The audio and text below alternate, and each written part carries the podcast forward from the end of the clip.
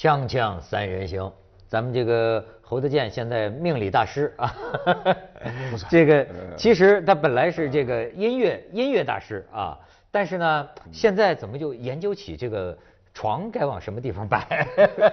不，我是这样，呃，我喜欢易经，嗯，啊，但是一般人是说用易经去研究风水，那反过来呢，就是说我从风水的角度来探讨易经的真正的原理是什么，嗯，然后来，呃，来来来普及易经，哎，你觉得易经是很值得普及的？我觉得很值得普及，但是必须要回归它本来的面貌。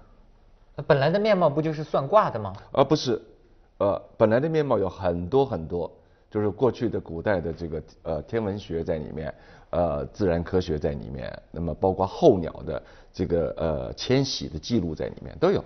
哎呦，学问啊！但是 今天呢，咱们这咱们先先先把易经放一边。好，今天咱们聊聊流行的啊。这个你知道这个侯德健啊，他实际上有人说呀。他对中国的这个流行音乐啊，今天的年轻人，我觉得应该感念咱们这个侯老师，就是他有一种开蒙的作用。就到后来，这个你是一九八几年？八三年。八三年，呃，来到这个大陆。你知道大陆那个时候的音乐啊，还谈不到什么流行音乐，对吧？非常少。对，等于说他带来了很多种呃新的启发，包括外面的呃后来成名的很多音乐人都会感谢他。呃，就是最早的有有点启蒙的这种色彩啊，就大家都到我家玩嗯，因为我呢有一个车库，那么有一边呢是停车，那有另外一个跟车库一模一样大的房间呢是等于是一个工作室，那么在工作室里面我就有啊呃录音器材，然后呃成排的这个呃黑胶唱片，然后这个呃各种各样的乐器，那所有喜欢音乐的朋友都欢迎他们到我们家来玩儿哎，所以大家都来玩儿是，徐老师也会唱猴哥的歌吧？龙的传人，龙的传人。哎，呃，但是呢，我所以，我比较感兴趣啊。我想他这样一个人，就是一直生活在北京，嗯，天天看这些个选秀节目。中国其实现在像个歌唱中国，你知道吗？我很想知道他的看法，因为我听到了种种讨论。嗯，一个就是说啊。说这个中国人呐，明明没有什么音乐细胞的一个民族，对吧？但是呢，其实到处都在唱。实际上，他唱的比外国人频次可高多了。从卡拉 OK 里一直唱到电视上，你看哪个外国的电视台整天这么唱？只有中国的电视台 全是唱，对吧？好，相亲就是唱。除了相亲就是唱，都对哎，像上次这扎建英老师都那意思，就觉得你恶心不恶心的？你这个电视一开全在唱，唱的也都是千篇一律，所以这是一种观点啊。我还听到一种观点，就是呃，《三联生活周刊》有一个呃记者，呃，这个叫王晓峰，小峰，哎，你也认识吧？认识认识。小峰也挺有意思，小峰对音乐很有见解，有才，对有才，对吧？嗯。他呢写了一篇文章，他就是说啊。就是中国流行音乐本来就快完蛋了，因为呢，这个唱片业受到的打击啊，是是史上未遇的，就是进入了数字时代。他那意思是选秀节目救了这个，不是选秀节目更是雪上加霜。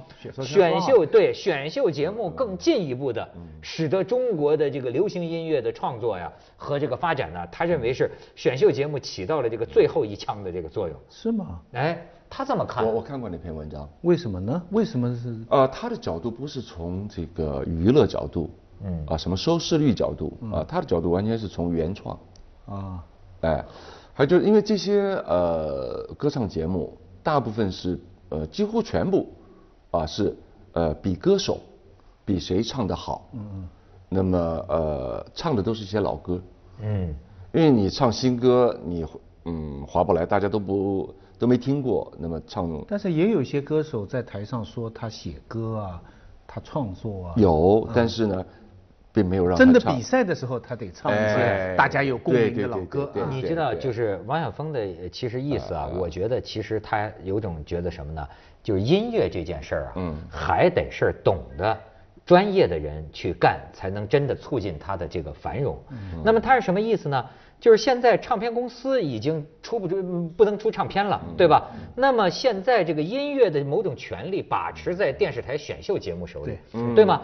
中国有好声音，但是最近刘欢就在问说有好创作吗？就是你这好声音，好好声音呢？你把说咱们想象的他把歌给唱红了，那么可以创作吧？对不起，可是这个电视台和选秀节目，他们并不对这个唱片工业啊，就是这种，呃，比如说我们要创造新的音乐。包括有些时候音乐的创作，你还要带引潮流啊，这是一个很专精的这个工作，很那么并不是一个电视台的编导或者说一个选秀公司，他们更感兴趣的是拿这些选秀出来的艺人搞演唱会，嗯嗯，赚钱，对对吧？他难道会这个真心真意的去想想再怎么包装他们？他们应该创作什么样的歌曲？或者今天的社会？今天的音乐消费人群，他们应该啊欣赏什么样的音乐？他们不大考虑这种问题了。这确实不该他们考虑，他们考虑的只有收视率。对。啊，没有收视率，他的电视节目就没法做下去了。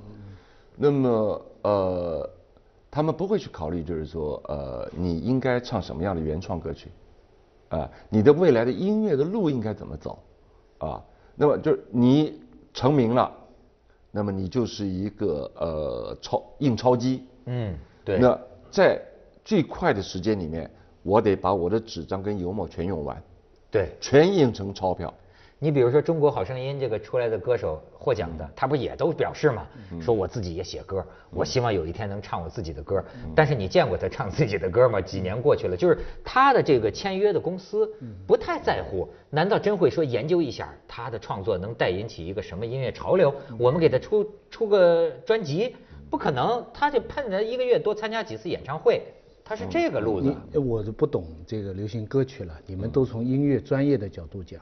但我从我的那个关心的就文化研究的角度啊，一个文化工业它之红啊，它一定跟特定的国情，它一定有它社会的需要。嗯，他就告诉你，这个人在家里，他就只能在厨房里唱，大家看不起。可是现在有了这个舞台，他在那里眼泪就下来，然后他出去可以开演唱会，然后他，在我们的这个社会，是不是倒过来也反映就我们这个社会也在阶层的固化？嗯，而民众呢，他需要一种。哪怕是虚拟的幻觉的一种社会阶层的上升平台，就是一种阶梯。嗯，这些选秀节目，从最正面的意义上来讲，是不是也有这样的功能呢？呃，我倒觉得是的，是的，是的，因为我也爱看。给大众很多这样的感觉。第一，我也爱看，嗯，因为这几个节目刚刚呃徐老师提到的，都是呃各国的经典节目，好节目。对在全世界都非常受欢迎的节目，哎，它在国外也起这样的功能，对不对？就至少它让观众接触了音乐的机会增加了，让大家把注意力放到音乐这件事情上面的这个注意力增加了，我觉得这是正面的，这是正面的，我觉得是正面的，而且他特别宣扬什么呢？就是你一个非常普通的人，比方说一个一个大妈，嗯，对，唱个苏三大妈，还有一个是卖卖那个那个男的，脸长得六十多岁卖卖什么东西的，对不对？对对对。所以要是你上去唱的人，你说你是 Julia 的，你是音乐学院的，他不不怎么样，他要突出他的一个弱势的社会身份，跟他唱的也许是一般，嗯，他给老百姓一个幻觉，就是说，你看你普通人，这有一个途径。除了你在公司里面奋斗赚钱买股票以外，这也是另一种的股票形式。啪，你可以上去，但和谐稳定吗？徐老师，嗯，好像苏三大妈和那个六十多岁那个老人家啊，那么他还有一个男的，我我说不说？他好像是对对对，很有名的，卖手机的，呃，很有名的这个啊啊，卖手机比较年轻，哎哎，那么但是我们的所有的这个选秀节目、音乐节目里面。可从来没有选出过没有选大妈和老大爷啊这种冠军。嗯嗯呃呃，那个叫什么达人秀啊？对，上海曾经找了一个类似的大妈的，对对对，然后把它包装成一个像像苏珊大妈这样，让她穿了 Hello Kitty 的两个辫子翘起来了，但是包装的太。明显了，就一直他也用教那个 opera 的曲子唱一个什么买菜的什么歌。你看，呃，还有一点你未必想到，有点过头。还有一点你未必想到，因为我做过这个达人秀的评委。是啊，我们知道啊，就是评委。对呀，你你知道你没想到的一点是什么？这个里头有爱国主义。对啊，但是这个爱国主义啊，是从英国学来的爱国主义，这个很有意思，你知道吗？因为那个导演就跟我讲，其实我讲这种话有点脸红，你知道吗？但是呢，你看英国原版的《中国达人秀》，它里面非常强调的要是什么呢？就是，哎。我为我们国家有你这样的这个声音而感到自豪，是吧？我们这个国家后来这个节目 copy 到美国以后，是同样这几个评委啊，所以我们到上海这个也有这个他那边来的导演啊，嗯，哎，他这个里头有种啊草根与爱国主义的关系，你明白吗？你看美国人。也爱，就说这个导师啊，几乎必须的，你就要多说什么话呀？就是说，你是我们国家的骄傲，是吧？你是中国的达人，你是在美国也这么说。对对，他他他有名他名字就是 British 呃什么 Talent，America 这个 Talent，就是说讲强调国家。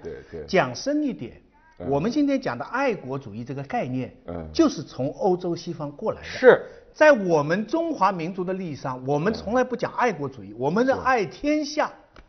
我们古代，我们我们不讲，我们没有爱国主义这个概念。我们有国家这个概念才多久？呃，我这是近代的概念。就是啊。中国过去的概念，你鲁国、齐国，那那个国。按我们今天讲的，那是河北省、山东省啊，呃，还不到，那那那那那是分裂，对对，近就是爱国主义是一个近现代的概念，对对，严格来说，它是从欧洲的所谓 nation state concept 这么一路过来的，对，所以这个节目的概念也是这样来的，对，也是外部势力啊，而且说来，而且你知道，而且你知道吗？这个这个呃，你说这种节目啊，它展现着就是草根改变自己的命运，可是你要知道，就是。草根阶层啊，爱国主义是草根阶层的某种啊精神兴奋剂。对，你知道吗？讲的对。嗯。锵锵也可以说精神养料。哎，精神营养，营养 营养。对对对。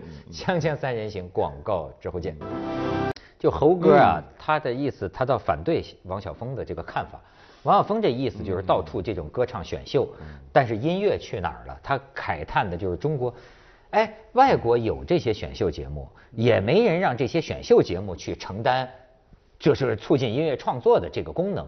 可是因为外国的音乐创作很繁荣，是。他他他有我这个外行又说句外行话了，他那个美国偶像啊，嗯，他到最后的选的几名哈，他通常是有不同的唱的流派的，嗯，就是说有有有呃重金属的，嗯，有乡村歌曲的。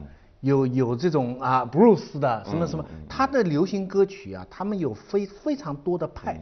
这一点呢，我看我们的好好歌手、好声音的时候啊，又有点欠缺。你看中国的流行歌曲那个派别，整个大的艺术流派分的不是那么清楚，就包括几个评委也是差不多的。就一个就是说，呃，美声的。呃，通俗的美声也比较少，呃，民族的啊，呃，民美的民族现在也很少，也很少了，或者是原生态，嗯，啊，大概就是这几种。嗯，我哎，猴哥，你说你你觉得中国音乐这个创作为什么完全的完蛋了？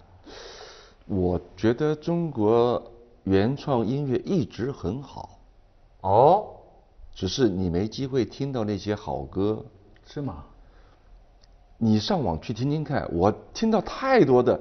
漂亮的不得了的好歌啊！是啊，啊，但是他们都在网上面，那网上面有上百万首歌，你们怎么找？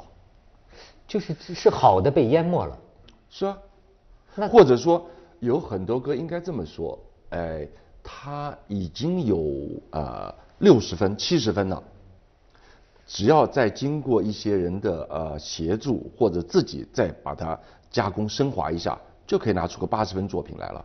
这样的歌很多，哎，你看，这就说明一个业业余性，就是和专业性的一个区分。王晓峰的这个意思是说什么？你比如像当年像滚石，或者像这样的一个一个这个唱片公司啊，它是一大堆这方面的精英专业人才。如果民间有一个有希望的歌手，是，那么他来给你设计、创作、指引方向，最后形成潮流，对吧？它是这么一件事儿。但是今天呢，你自己写这么一个歌，嗯。这个歌可能就会被淹没在这个网络里，能让人听见的机会太小了。对，也没有这种专业的人士和系统啊，来把你打造成器。这就是最大的商机。所以那个呃，刘欢他们做的那个好歌曲，非常好的一个节目啊，所有的歌曲都是原创的，而且出来好几首歌我都好喜欢。嗯啊哦，但是影响就不如《好声音》大。哦，没有没有《好声音》大，但它也排第二、第三，那也不错，排得非常前面，跟湖南的卫视都是排嗯齐平的。另外就是还有一个问题就是，是不是啊？本身这个社会啊就发生变化了。就不再有这种，就像人们说呀，再也不会有像周星驰这样被那么多人共同接受的一个偶像和明星。以后，那么会不会说，也再也不会有一个歌像当年《龙的传人》，也不就是今天进入了某种小众分众呃这个部落时代。他不再说有一个歌能够，好家伙，全全体，哎，有小苹果是吧？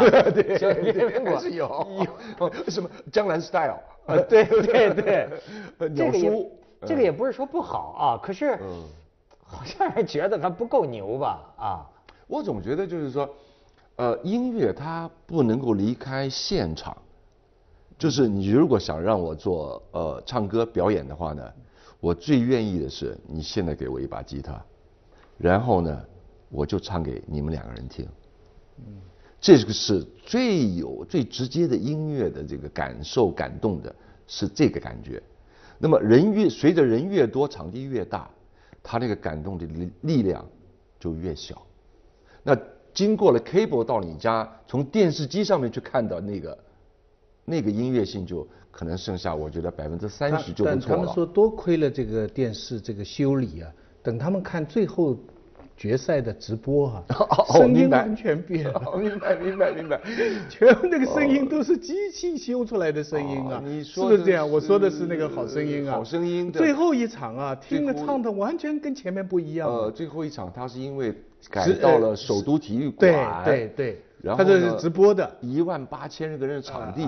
那个场地里面呢，就是呃音响很难控制，对，声音很难控制，对，啊，所以这我们这才知道机器的力量啊，机器。哎，你你现在对这个音乐的未来有有什么预测？你觉得会发展成个什么样？嗯，我记得大概是在八六年还八七年的时候，那个时候有青歌赛，嗯，就是电视歌曲大奖赛，对对对，呃，那么我去做了第一央视的，央视的。我应该是第一届、第二届的评委，啊，那么当时呢，就是呃，跟呃，在电视上我就这么说，啊，我说，呃，体育和音乐、艺术啊这些东西，我都是天才论的。你比如说，当时朱建华刚刚创造了世界纪录，跳到两米四零，好像是，啊。啊，我说你你把我你你怎么训练我？你训练我一百年。我也跳不了朱建华的一半那么高，嗯，所以那么我们能做什么呢？我们能做的是为天才提供一个舞台，让他去告诉全世界说我是天才。我们不可能去创造一个天才。对，那接下来呢？比如说出来了一个歌手。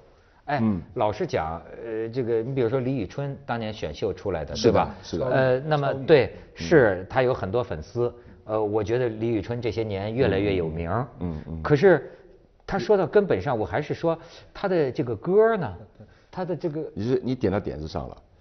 曾经有他们台的，就是办这个超男超女的，那么的领导。嗯。那么呃，跟我聊过天。嗯。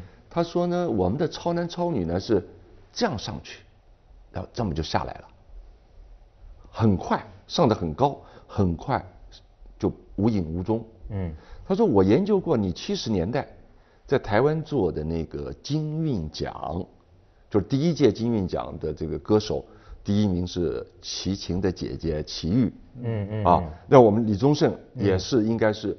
不是第四届就是第五届的，这我很喜欢。啊，那就也是我们选，就是非常优秀的一个呃呃呃词曲作者，而且他也能唱，啊，那他说我看到你们六七十年代啊七十年代的时候呢，做的金韵奖是这种曲线，啊上去了以后还不断的攀高，在高度上面保持了一段时间，差不多有他研究了七八年以后啊，才慢慢的下来。嗯，那我说最大的差别是，我们花了百分之九十九的力量在选歌找歌，只花了百分之一的力量在选人选歌手。哦，歌手就像是一个火箭一样，要好几节、好几首不得了的。特别棒的歌才能够让它升到太空里面去，哎，一首歌是不够的，对，得有歌啊，是吧？咱就过去说是一首歌唱红了一个人，现在是一个人也没唱红一首，现现在是一个活动催生了这么一个歌，而这个活动背后呢，又是一个牌子，锵锵三人行，广告之后见。哎，侯老最后给我们的流行音乐留下一些嘱托吧。啊，其实你刚刚说我跟小峰的意见不一样，其实没有那么不一样，就是我们都是注重这个原创的。那么就是说，呃，唯一的不同是，我不反对那些呃娱乐节目，啊，我觉得有越多的机会让观众去关心音乐、关注音乐，对音乐都是好的。但是我们是不是能多关注一些？原创的歌曲，原创音乐，嗯。嗯，但是唱这个音乐啊，是不是需要有一个专业的，甚至是精英的机制啊，来打造研究？呃，这个你比方说啊，要是纯粹我一个业余创作的，我写个歌，我可能就就只会写几几把吉他，然后就就这么一个歌，我就在网上自生自灭。但是你看，过去不是这样的，过去是我们发现你，对，然后一大帮精英啊，再。把你把你拔高，就到最后他出来一种音乐，那确实能征服很多很多的人。嗯，你看外国的模式也就是这样。嗯，是的。那么这里面就是说，呃，有一点不同的，就是西方和日本、韩国啊是有点不同的。那么西方呢，就是说我们发现了一个天才，然后我们很小心的保护这个这个天才，去研究这个天才到底好在哪里。嗯，而不是像这个日韩，是说我们去抓一个。帅哥美女出来，会唱不会唱不重要，来你就要这么唱，包装我就包硬包装出来，这个差别是很大的。就虽然是文化工业，还是有不还是不一样，所以不能太急功近利。对，所以我一直记得过去崔健说过一句话，他说整个亚洲就是在消费青年人的身体，他就指着日韩系的这种，就在消费青春的身体。